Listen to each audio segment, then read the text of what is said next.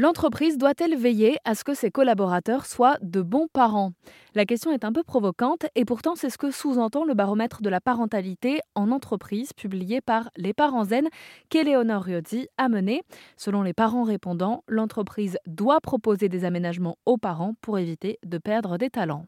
Pour le coup, ça fait appel aussi à la créativité euh, de l'entreprise euh, en fonction de ses moyens. Place en crèche, garde complémentaire, formation au manager, euh, aide aux devoirs, etc. Mais ça peut être également des solutions ben, assez simples. Au final, le télétravail, la flexibilité des horaires, des congés spécifiques, et puis ne serait-ce que d'informer les parents en fait sur leurs droits.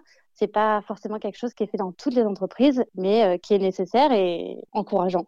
Pourtant, si le nombre de naissances est en baisse en France, quid des collaborateurs qui, par choix ou pour raison médicale, n'auront pas d'enfants?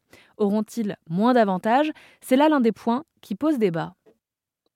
Alors c'est vrai que c'est une question qui est souvent euh, soulevée. Euh, nous-mêmes, quand on rencontre euh, des RH lors de nos échanges avec nos clients. Mais in fine, il faut voir l'impact global que ça a une absence de, une rupture de mode de garde, ça peut entraîner jusqu'à 4 heures euh, d'inefficacité d'un salarié. Et donc, du coup, ces 4 heures d'inefficacité du salarié, elles vont impacter également ses collaborateurs qui sont non-parents.